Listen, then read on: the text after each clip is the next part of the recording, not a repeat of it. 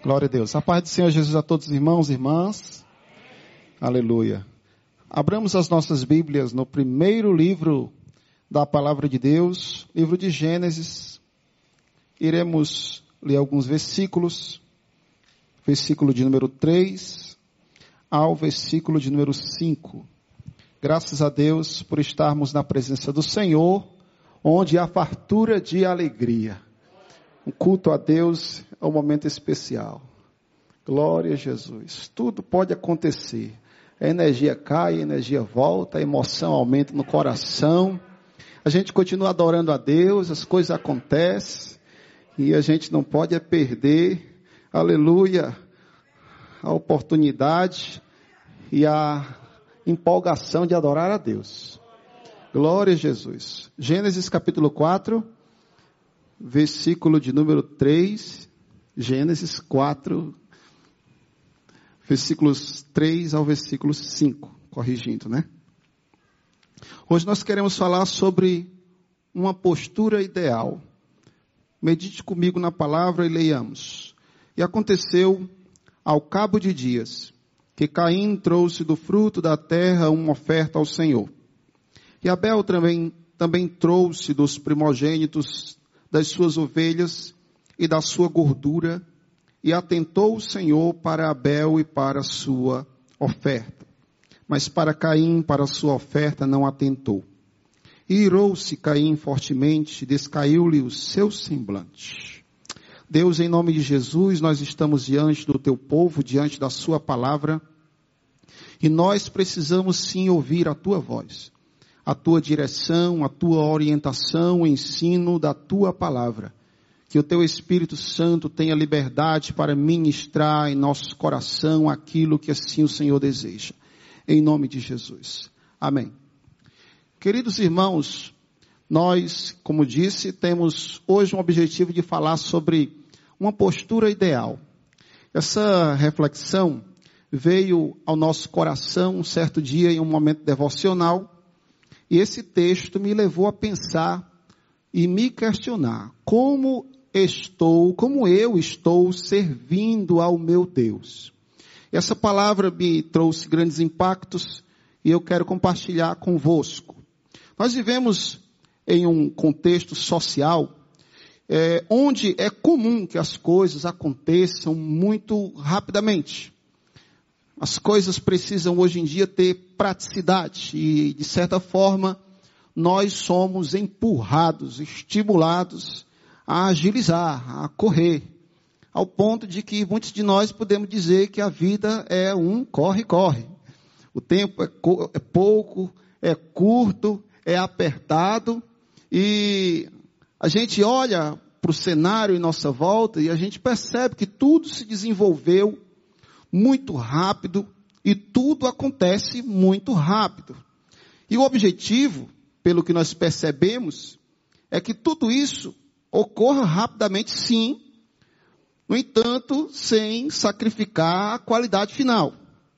E nós estamos no meio disso tudo, com os nossos muitos compromissos, com a nossa agenda cheia, com as nossas demandas, com as nossas preocupações, às vezes tendo que fazer tudo isso com os nossos desgastes, seja físico, seja emocional, mas crente, firme na presença de Deus, alegres, glorificando Jesus. E, e fica claro, irmãos, que em meio a, a esse corre-corre da vida, que algumas coisas precisam ser eliminadas, outras coisas precisam ser limitadas, e outras coisas precisam ser potencializadas cultivadas, valorizadas. E nesse vai e vem, a gente pode pensar que muitas coisas na vida da gente pode mudar e algumas coisas podem ser sacrificadas. No entanto, nós percebemos na palavra de Deus que existe algo na vida que é essencial. É a nossa devoção a Deus. Isso é algo essencial. E quando eu falo em devoção, eu falo em dedicação falo em atenção. Devoção é sinônimo de, de honra, de reverência a Deus. É o entendimento que precisamos ter de que apesar de tudo, nós devemos nos manter conectados com o Senhor de forma intencional, de forma sincera, espontânea, independentemente da vida que qualquer um de nós venhamos levar, é um compromisso que nós devemos ter. Essa busca intencional, sincera, espontânea, permanente e inteligente. Nós sabemos, irmãos, que pela palavra de Deus, que o Senhor, Ele cria o homem, Ele criou a humanidade com capacidades únicas e especiais. Isso se, quando equiparadas a toda o restante da criação. O fato é que Deus, Ele cria o homem, como diz Gênesis 1 e 27, conforme a sua imagem e semelhança. A imagem de Deus o criou. Então a humanidade, ela, ela é dotada, nós somos dotados de capacidades únicas e especiais. E podemos dar graças a Deus por isso. O fato é que o homem, ele é constituído de vontade, ele tem também essa capacidade intelectual de raciocinar e tem também algo que é muito presente na vida humana, em emoção. Então o ser humano ele tem vontade, intelecto, raciocínio e emoção. Sendo assim, nós podemos entender que quando nós somos ministrados por Deus, seja uma ministração direta por meio da palavra, ou uma ministração indireta por meio das circunstâncias da vida, nós somos então, por meio dessas ministrações do Senhor, despertados, ou seja, despertados a pensar, despertados a, a raciocinar o que somos, o que temos feito.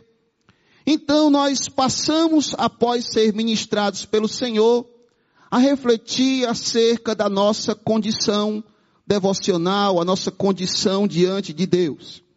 E às vezes o resultado não é muito bom. Às vezes a gente acaba chegando umas conclusões de que, de que a gente parece que não está indo lá essas coisas. Sejamos humildes, mas é um fato. Embora, independente do seu nível, do seu tempo de fé, da sua ocupação eclesiástica, o corre-corre, as coisas são tão que, que se não, nós não tomarmos cuidado, o que é essencial acaba sendo sacrificado. E nós sofremos os prejuízos. Mas quando nós somos ministrados pelo Senhor, nós somos despertados a ministrar, a examinar o nosso coração, a raciocinar.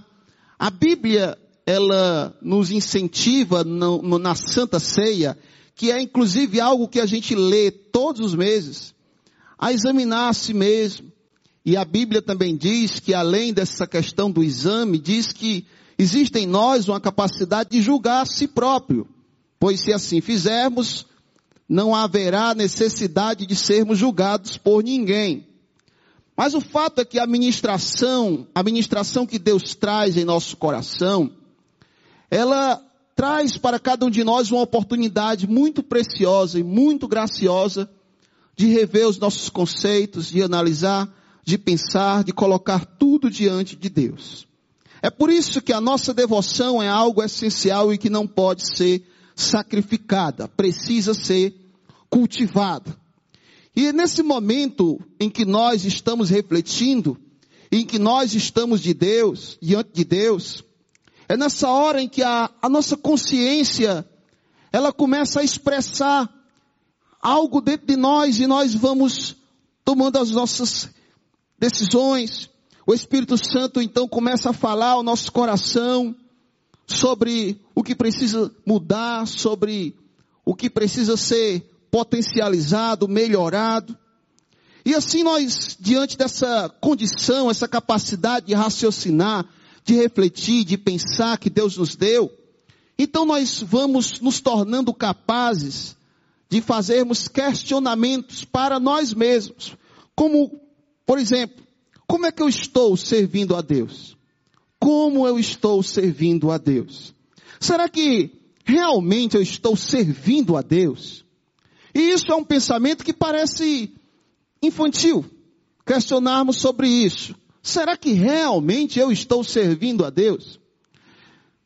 Porque existem coisas que a gente vê e que talvez até nós mesmos possamos fazer, em que aparentemente parece que nós estamos fazendo ou servindo por uma causa nobre, por uma motivação correta. No entanto, nem todo serviço que se presta, se presta realmente pensando em Deus ou pensando no outro. Muitas das vezes existe um tal egoísmo em ação. Eu, nos meus 34 anos de idade, eu me lembro de uma vez só em que alguém me lavou os pés.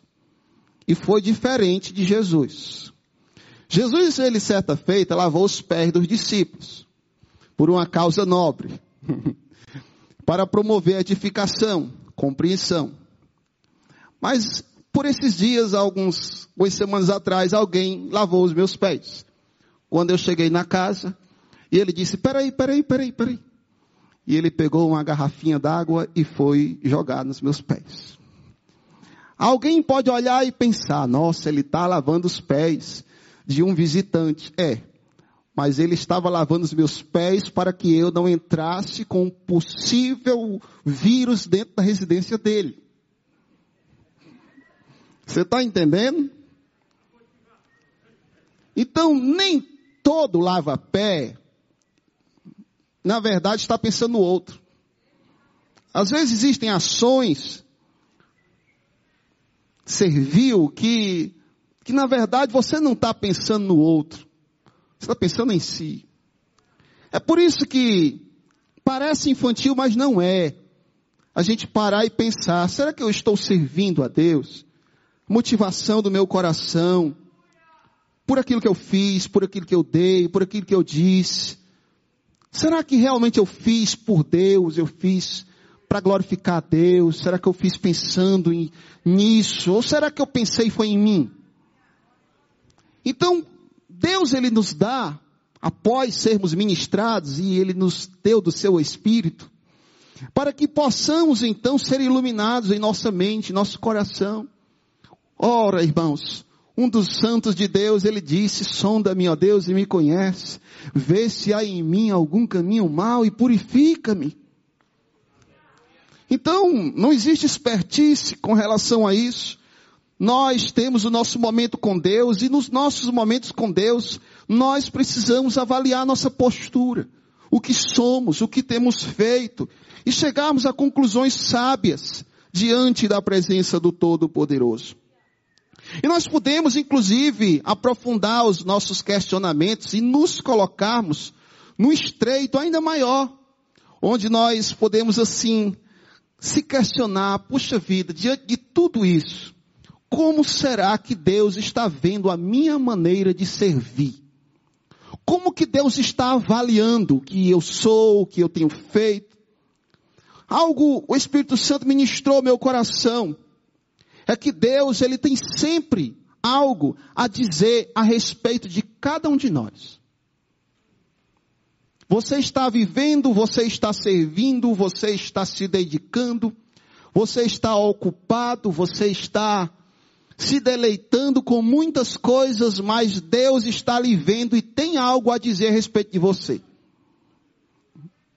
E isso é algo muito pessoal.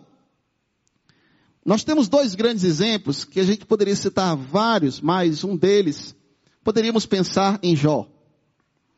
O inimigo de nossas almas chega, mas Deus faz questão de dizer: "Viste o meu servo Jó?"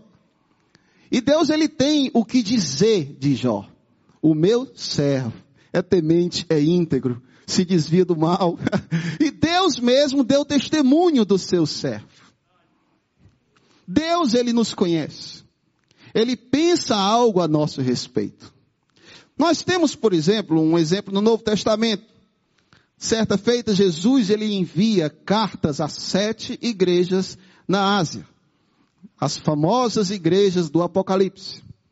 Ele não fez, ele não disse algo e simplesmente que serviria como uma impressão para as demais. Para cada um ele tinha algo peculiar a dizer. Porque a cada um ele conhecia na sua profundidade, tendo algo a dizer de forma direta e clara para todas elas. É por isso que a nossa devoção ela é importantíssima. Para que a gente reflita, porque Deus ele tem algo a dizer a nosso respeito. Ele tem sim algo a dizer a nosso respeito. Pensando nisso, eu entendo que em nossa forma de servir a Deus, em nossa postura como adorador, a nossa postura como cristãos, como discípulo de Jesus, nós devemos, querida igreja, focar com maior atenção na aceitação de Deus a nosso respeito. E a respeito daquilo que a gente faz. Quando a gente para para pensar nisso, de se Deus está recebendo, se Deus está aceitando, se Deus está me aceitando da forma como eu estou, na forma como eu sou, talvez a gente teria um sucesso ainda muito maior. Mas parece que nós, às vezes, somos muito, muito fáceis de, de sermos seduzidos e de termos a nossa vista embaçada, ao ponto de que às vezes a gente esquece de, de pensar nessa questão. Se Deus está aceitando. O que Deus está falando a meu respeito quando Ele me vê entrando e saindo diante dos meus deveres. O fato, queridos, é que só há sucesso de fato em qualquer coisa na nossa vida quando Deus aceita e aprova. Quando Deus carimba. Quando Deus dá o aval. Quando Deus dá o ok. É isso aí, pastor. Quando Deus dá o ok. Quando Deus dá o sinal verde. Aleluia. Louvado seja Deus. O que passar disso é, é sedução, é vaidade, é engano. São obras mortas, infrutuosas que é capaz de que alguém ainda chegue na eternidade batendo na porta e quem é você? Eu sou aquele, aquele quem? O profeta? O, o, o cura, cura, que curador de nada? Você é o quê? Não conheço você não. então tem coisas que que hoje parecem cômicas, mas é pesado. De fato, é preciso olhar tentar abrir a palavra de Deus, enxergá-la como um espelho da nossa alma, onde o Senhor ministra e a gente para para pensar nesse negócio de sacrifício de Caim, de Abel, um sim, um não. e a gente no meio disso, sendo ministrado por Deus, o Espírito Santo falando, olha, olha. Então o texto de Gênesis capítulo 4 começa com um relato magnífico, muito conhecido. Dois homens apresentam-se diante de Deus como ofertantes. E esses dois homens, um agricultor, outro um pastor de ovelhas, e cada um trouxe da sua especialidade para oferecer no altar de Deus. Cada um traz conforme os seus dons. O Caim, ele trouxe do fruto da terra. O Abel, ele trouxe dos primogênitos das suas ovelhas e da sua gordura. Aí Deus olha para um, olha para o outro, olha para a oferta de um, olha para a oferta de outro. E Deus ele viu uma diferenciação. Puxa vida. Deus ele viu uma diferenciação.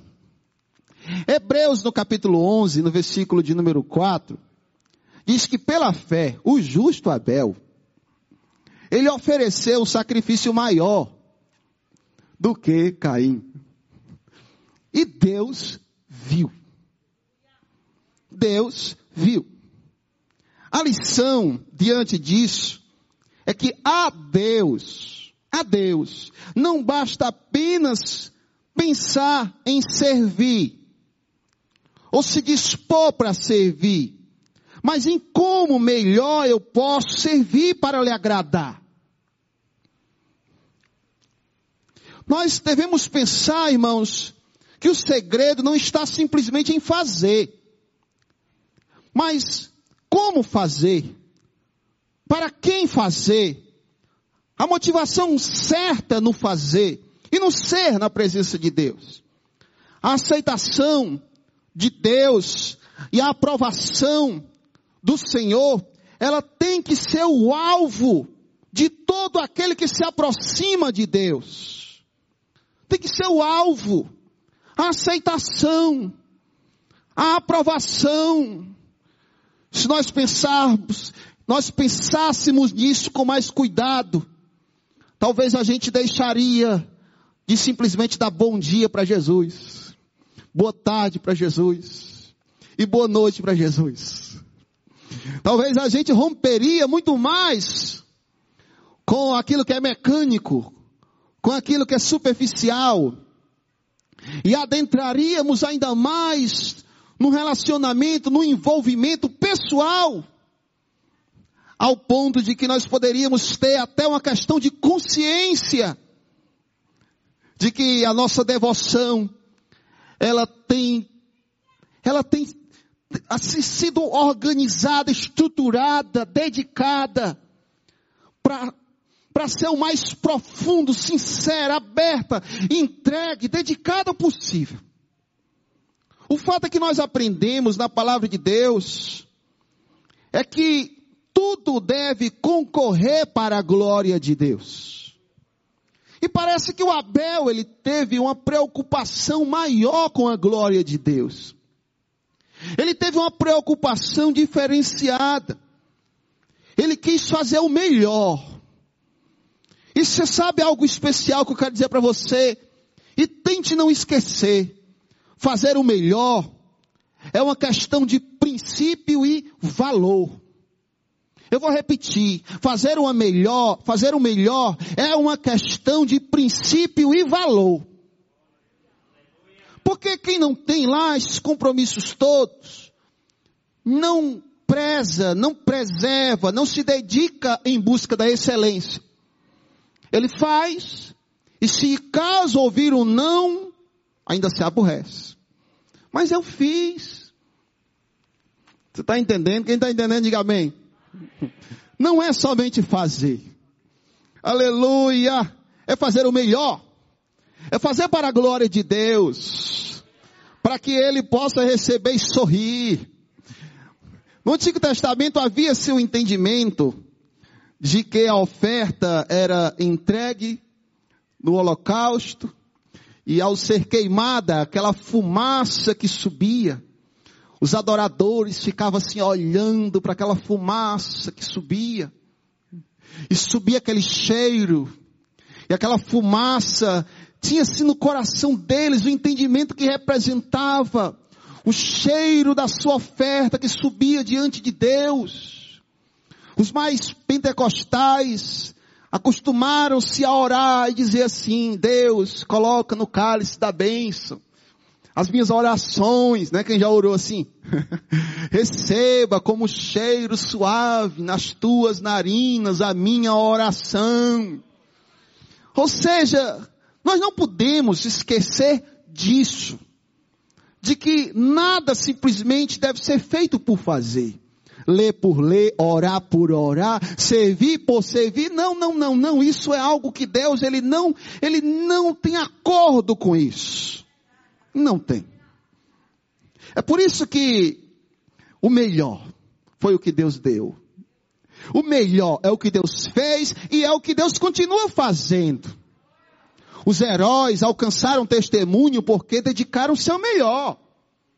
Louvado seja o nome do Senhor por isso, porque ele pensa no melhor. No melhor. Aleluia! Então, diante disso, nós devemos pensar de como estamos, estamos entregando e como estamos se entregando. Isso é algo tão forte, pensarmos nisso, nessa questão de, de você dar o seu melhor, que Deus, Ele na sua soberania, Ele decidiu, foi uma decisão dele, Ele decidiu recompensar, olha aí, Ele decidiu recompensar as boas obras. É assim mesmo que eu estou falando. Ele decidiu recompensar as boas obras daqueles que decidem lhe obedecer, lhe honrar e lhe dando glória e louvor. As obras não é para a salvação, mas o salvo que age para a sua glória e louvor, ele fez questão de dizer que essa turma, ela há de chegar nas mansões celestiais e há de ser recompensada. Isso é algo que vai para além do, do que acontece aqui na terra. A igreja for arrebatada, aleluia, os salvos serão todos, seremos todos surpreendidos com um grande tribunal. E esse tribunal não é para reprovar os que subiram, mas é para recompensar. Aleluia, aleluia, aleluia. Paulo ele ensinou sobre isso. Né? Diz que as obras de cada um será provada no fogo. Diz que tem obra que há de ser queimada, não vai sobrar nada. Mas diz que tem umas obras diferenciadas. Jesus ensinou sobre isso. Jesus disse que até o copo de água fria que se dá a um dos pequeninos, ele dizia assim, ó, de maneira nenhuma perderá o seu galardão. O que eu aprendo é que Deus é justo. Ele não quer dever nada a ninguém, não quer deixar ninguém se sentindo assim, sabe, fazendo em vão. É por isso que ele, ele requer de nós o melhor. E não é nem porque queremos receber a mais ou a menos. É por uma questão de consciência diante do que temos vivido na presença de Deus. Eu lembro-me perfeitamente quando eu tomei decisão por Cristo, que eu me curvei diante do altar de Deus, em que eu comecei a receber aquela oração do perdão, né? Coisa linda, né? O Espírito Santo começou a ministrar no meu coração. Você lembra do que você foi? Você lembra do que você é? Você lembra do que você pensa do que você está fazendo? E eu comecei a tomar decisão. E eu comecei a refletir, Senhor. Eu estava doente, mas eu estava lá. Não tinha doença que me impedia. Eu gostava, eu ia. Não tinha sol que me impedisse. Eu gostava, eu ia. Não tinha hora para dizer, ah, é tarde. Se eu gostasse, eu ia. Se eu tinha vontade, eu ia. Ou seja, para o mundo eu dava o meu melhor. Para aquilo que eu gostava, eu era uma fera por aquilo que eu queria. Eu ia atrás, eu me dedicava, eu me entregava, de, sabe? Aí eu disse diante de Deus, eu não hei de te oferecer menos do que eu te ofereci para o mundo. Eu te entrego o meu melhor por inteiro, meu coração. Faça o que quiser. Sabe, irmãos? Porque quando nós estávamos do lado de lá, nós sabemos muito bem da intensidade da nossa entrega. Agora, na presença de Deus, vamos ser medíocres? Não, Deus ele não merece. Até por uma questão de consciência, de você olhar para trás, e você olhar para o agora, para o presente, olhar para o seu futuro e, e dizer, eu quero me dedicar por inteiro. Eu quero fazer o meu melhor. Por isso que o apóstolo Paulo ele diz assim, de muito boa, é assim que o texto diz, ó, de muito boa vontade me gastarei e me deixarei gastar pelas vossas almas, ainda que amando-vos cada vez mais, eu seja menos amado.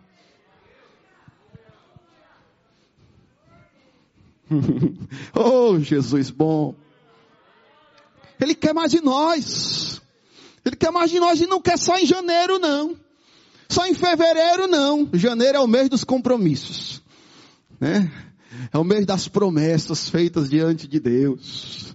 É o mês das grandes expectativas. É, os mês, é o mês que as agendas começam a, a, a ser escritas. É, é o mês que o livro de Gênesis começa a ser lido em muitas casas. Você sabe por quê, né? Pois bem. Que seja permanente que seja voluntário, que seja sincero, que seja espontâneo, que seja alegre para a glória de Deus. O Abel, ele se posiciona diante de Deus com a sua oferta. O Abel era um homem justo, igreja. Um homem justo. Ele procurou ser cuidadoso. Ele procurou ser seletivo no que ele ia fazer para o Senhor. Sabe? Aquele cuidado de saber que está lidando com as coisas santas. Sabe isso, irmãos? Então ele entendeu que ele deveria dar o melhor dos seus melhores. Nada menos do que isso, o melhor do meu melhor, dos meus melhores. Se é para Deus, que seja o mais precioso, que é para agradar, aleluia, que é para atender a expectativa dele, aleluia, louvado seja Deus. O que eu vi em Abel, ao ler as escrituras e eu vejo, é que ele tem uma postura ideal, sabe, de devoção a Deus, aleluia, e que nós podemos olhar para ele e ver a, a referência que ele tem para nós, a referência de vida, referência de adoração, referência de serviço ao Senhor. Um homem que teve uma vida curta, um homem que a história dele é contada em poucos livros, uma história curta. Aleluia. Mas um homem que quando Jesus fala dele, no capítulo 23 de Mateus, no versículo 35, Jesus faz questão de dizer que ele é o justo. O sangue do justo Abel. Até o Senhor deu testemunho de Abel como sendo um homem justo. No Novo Testamento, Abel é citado por quatro escritores: Mateus, Lucas, o escritor os Hebreus e, o, e a primeira epístola de João, o evangelista João.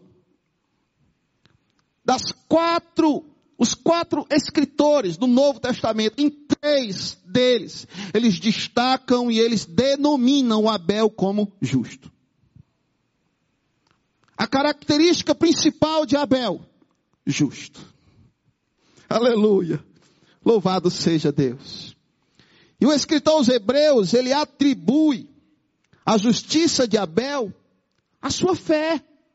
Porque o justo, ele viverá da fé. Ele é justo por ter fé.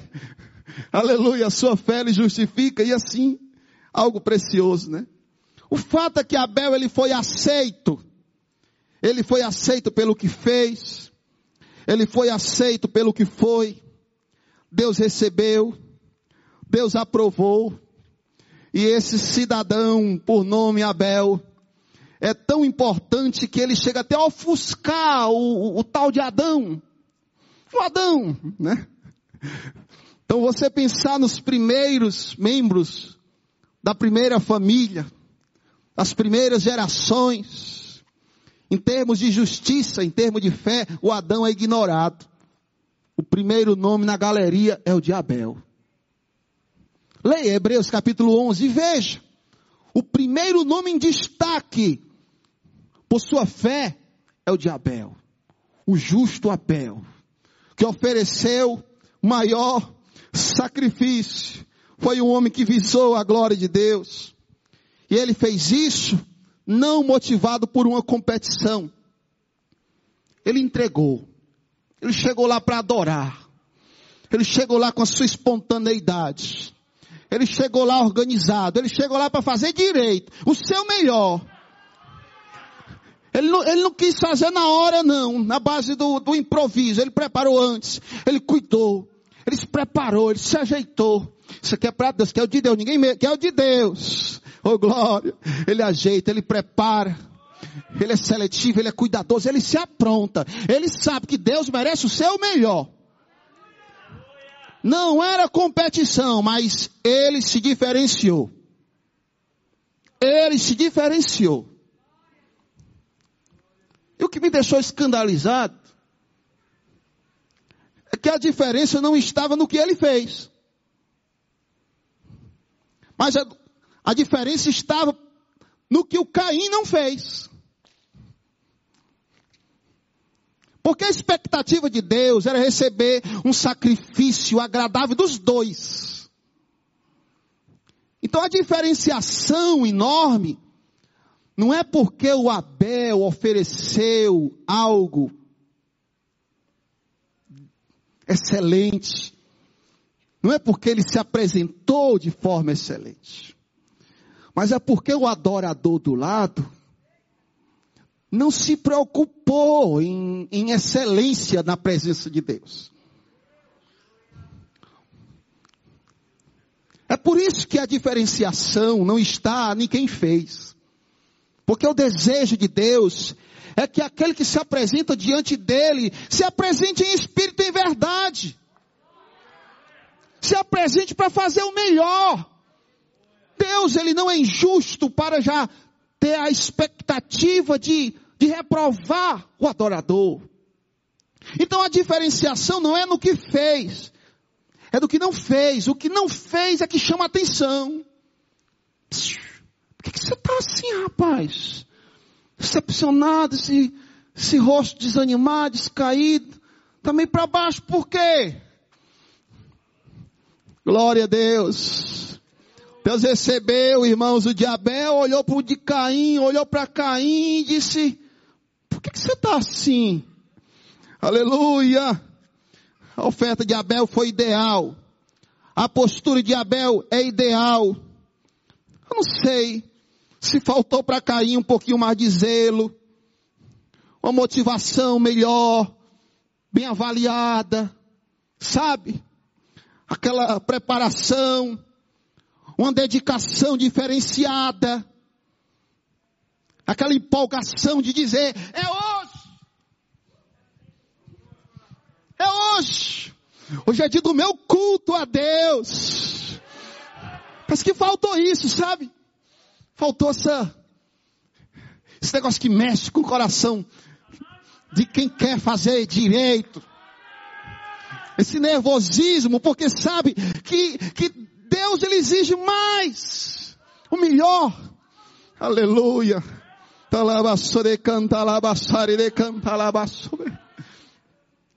Aleluia. Não sei se faltou, sabe, ser justo, ser coerente, para poder fazer o melhor. O melhor, irmãos. Deus hoje tem uma palavra para estimular a gente a fazer o nosso melhor, a dar o nosso melhor. Não é simplesmente cantar um oba-oba, me ajude a melhorar. Não, é fazer por onde. Fazer por onde ser. Aleluia, na presença de Deus. Atender a sua expectativa. Servo bom e fiel, fosse fiel no pouco, sobre muito te colocarei. Já pensou, irmãos? O Senhor nesse momento olhando para nós, examinando o tamanho da nossa empolgação de estarmos aqui, o porquê de eu estar aqui, o porquê que eu estou dando glória a Deus, o porquê que a lágrima desce no rosto, por que, que eu levanto minhas mãos, por que, que eu já esqueci até o horário, oh glória, aleluia,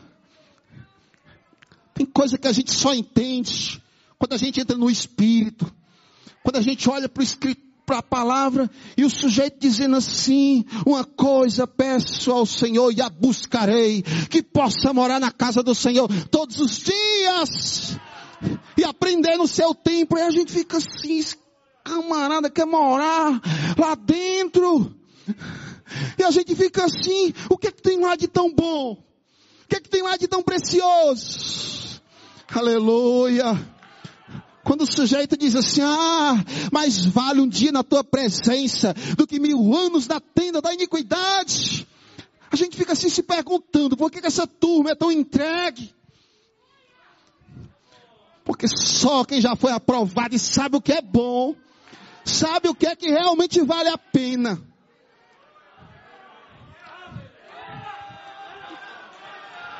Isso aí vale a pena. Glória a Deus que você dá. A espontaneidade da sua adoração vale a pena. Você sentir Deus falando, você se constranger na presença de Deus e dizer essa palavra é para mim, Jesus. Aleluia. Você sabe por que, que o Caim naufragou? Ele naufragou, naufragou porque foi insensato. Caim, irmãos, ele é um triste exemplo de um culto mecânico. Um triste exemplo de um culto superficial. De um culto que tem oferta, que, que tem adorador, que tem frequência, que tem presença, mas que o, o, o, o Senhor olha e diz assim, o que é isso aí? Eu estou no ponto, trouxe a oferta. Não, rapaz, está errado.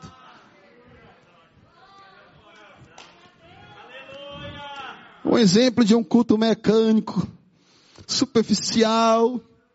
Um exemplo de um, de um culto sem vida, sem propósito. Um culto sem inteligência, sabe? culto sem inteligência. E o culto precisa ter inteligência.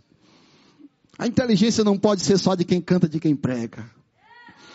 A inteligência tem que ser de quem está recebendo e ouvindo, ter a sensibilidade para não dormir, viu? E, e sair daqui dizendo assim: Deus falou. Deus falou, falou, falou, falou. Lamento por quem não veio, lamento por quem não ouviu, mas Deus falou comigo. Oh, glória! E o que foi que Deus falou? Você vai dizer, ó, Deus falou isso, Deus falou aquilo. Porque o culto, quando tem inteligência, a gente sabe até dizer o que Deus falou. A gente sabe explicar. Caim, irmãos, ele é um exemplo de um culto sem quebrantamento. De um culto sem adoração legítima. De alguém que parecia estar diante de, distante de Deus. Ele está junto com o adorador do lado. Ele tem uma oferta semelhante à oferta do adorador. Ele está lá junto, mas ele está distante. Coração distante, está boiando, voando. O Caim, ele era alguém que precisava ser despertado. Sabe como é que Deus quis despertar o Caim? Dizendo um não para ele. Caim, não quero não. Não quero não. Está errado. Deus ele, ele pode despertar qualquer um de nós de diversas maneiras. Tem hora que Deus ele desperta a gente dizendo um não. Nosso pastor disse que o não de Deus nos protege, né? Concordo com ele. O não de Deus é para aprumar o torto. Não sei se você já recebeu um não de Deus, eu já. É ruim, irmão. Pense num negócio ruim desagradável, é frustrante, é decepcionante. Dói lá no fundo da alma. Mas a diferença do cristão, aleluia, que não quer pular fora pro de Caim, a diferença de Caim, é que o Caim ele, ele tem uma, uma postura de alguém que não quer, sabe, ele não quer retroceder, ele não quer repensar, ele não quer, sabe, se arrepender. Ele, ele é teimoso. Mas o não era para despertar ele. Aquele não, irmãos, causou um choque no coração de Caim. Para que ele pudesse voltar para Deus e oferecer realmente o seu melhor e de forma excelente. Deus disse um não para Caim para trazer ele de volta. Para trazer ele de volta. Ele podia olhar para o seu irmão. Sabe o que é, que é bom? É porque quando Deus diz um não, Deus ele não deixa o que recebeu não a boiar, a voar. Por que, que eu recebi um não? Deus podia muito bem olhar e dizer assim: olha, olhe para o seu irmão aí. Ele podia olhar para o seu irmão do lado e ver a referência. Ó, oh, tá aqui, o certo é assim. Vocês estão entendendo, irmãos? É uma boa maneira de você analisar como você tem sido. É quando você levanta-se os seus olhos e percebe que, que existe alguém com a postura ideal, melhor, sabe? Você poder observar, buscar inspiração na postura do outro, rever a sua postura, base no que você está vendo no outro.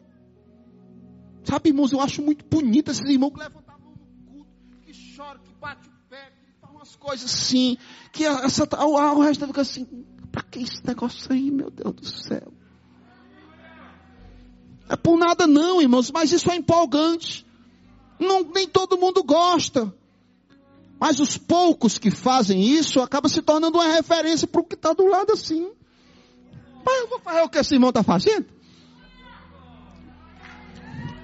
No nosso meio existem homens de Deus. No nosso meio existem mulheres de Deus. E não é simplesmente pelo glória a Deus, pela língua estranha que falou, pelo pulo que deu, pela mão que levantou. Não é simplesmente por isso não. É porque existem pessoas no nosso meio que têm uma postura ideal, exemplar. A gente pode olhar e dizer assim, rapaz, quem dera, eu sei que nem aquela irmã, que nem aquele irmão eu fazer o meu melhor, do tanto que eu vejo aquela pessoa se dedicar, se entregar, se oferecer. É importante a gente olhar e a gente encontrar uma referência, não apenas nas escrituras, mas olhar para os santos e, e, se espelhar e dizer assim: puxa vida, graças a Deus pela vida do pastor Davi. Digo isso de coração, viu, pastor? Graças a Deus pela vida do meu pastor. Graças a Deus pela vida do irmão fulano, da irmã Beltrana. Ele é um exemplo para mim, inspiração para mim. Oh glória. Sabe, irmãos, para servir de referência, é preciso ter uma postura ideal. Para que não venhamos mergulhar na superficialidade, sabe, na, na insensibilidade, na frustração, Caim, olha aí para Abel. Deus não disse isso, mas ele podia olhar. Mas quando ele olhou, ele olhou, foi com rivalidade, ó meu irmão. Puxa vida. Ele podia olhar e entender que não pode ser de qualquer jeito, porque o Abel foi aceito porque não fez de qualquer jeito. Ele podia olhar para o Abel e entender, eu não posso ficar abaixo da média, a média é essa aí. Se Deus aceitou isso aí, eu não posso oferecer menos. Eu não posso ser diferente. Eu devo buscar ser justo que nem meu irmão. Eu devo buscar o exemplo do meu irmão. Meu irmão foi aceito. Eu recebi um não, mas eu não vou baixar a cabeça. Eu vou olhar para meu irmão e dizer: Meu irmão, vou seguir o teu exemplo. Jesus disse isso. Eu vos dei o exemplo. Exemplo de justiça, para que a gente olhe e possa dizer assim: Eu já sei como é que faz. Deus está ministrando nosso coração, irmãos para que você possa escutar, para que você possa ver, para que você possa entender, para que você possa sim se dispor e, e estar pronto, com o coração pronto para dar o seu melhor para Deus. Fiquemos de pé em nome de Jesus. Sabe, irmãos, eu quero receber um sim de Jesus. Eu quero receber um sim do meu Senhor. Se é para pregar, que seja para receber um sim de Jesus. Se é para cantar, que seja para receber um sim. Se é para vir para o culto para receber a palavra, eu quero que Jesus faça sim para mim. Aleluia, que Deus aprove, que Deus receba, que Deus olhe e diz, é para a glória, é para o meu louvor, é para o meu nome ser glorificado. Que assim seja quer comais, quer bebais ou façais qualquer outra coisa, que seja para glória de Deus. Quem deseja viver para a glória de Deus, aleluia, que vivamos para a glória de Deus, vamos dar o nosso melhor para a glória de Deus. Tem alguém essa noite que deseja entregar a sua vida para Jesus? O que é que tem de mais valor? De, de melhor para você oferecer hoje, senão a sua vida? Tem alguém essa noite que deseja entregar a sua vida para Jesus? Alguém que deseja se reconciliar com Jesus? Alguém que sabe que está distante, mas eu quero me reaproximar porque eu não quero receber um não. Se tiver alguém, venha. Venha. Venha. Em nome de Jesus. Quem quer oferecer o seu melhor, levante sua mão e ore comigo, Deus. Aleluia. Nós não estamos aqui com um cordeiro, com uma gordura. Nós não estamos aqui com fogo aceso, literalmente, mas nós estamos aqui para te adorar e te servir. Nós estamos aqui porque fomos alcançados. Estamos aqui porque fomos justificados pelo sangue do Cordeiro de Deus que tira o pecado do mundo. Nós estamos aqui porque o melhor de Deus já chegou para a nossa vida. De maneira tal que eu não preciso nem cantar que o melhor de Deus está por vir porque o melhor de Deus está presente, frequente em nossas vidas. O teu melhor, a presença do teu Espírito Santo, o que há de melhor? A tua palavra, o que há de melhor? A ministração do Senhor, o que há de melhor? Só se for o céu de glória. Aleluia. Mas nós podemos nos deleitar e reconhecer que tu tem feito o melhor por nós. Nós podemos dizer isso, declarar que o melhor tu tem feito por nós, tem feito o melhor por esta igreja, o melhor pela nossa família.